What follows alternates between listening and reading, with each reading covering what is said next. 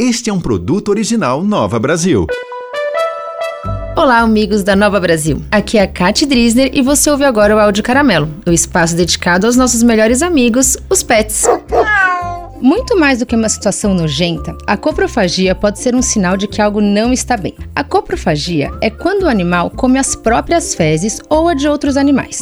Isso pode acontecer por vários motivos, como falta de nutrientes, doenças, ansiedade, estresse ou até mesmo pode ser um comportamento normal em algumas raças de cães. Para tratar a coprofagia e identificar a causa, geralmente é feito um diagnóstico por eliminação. Se for devido a doenças gastrointestinais, é necessário tratar essa doença.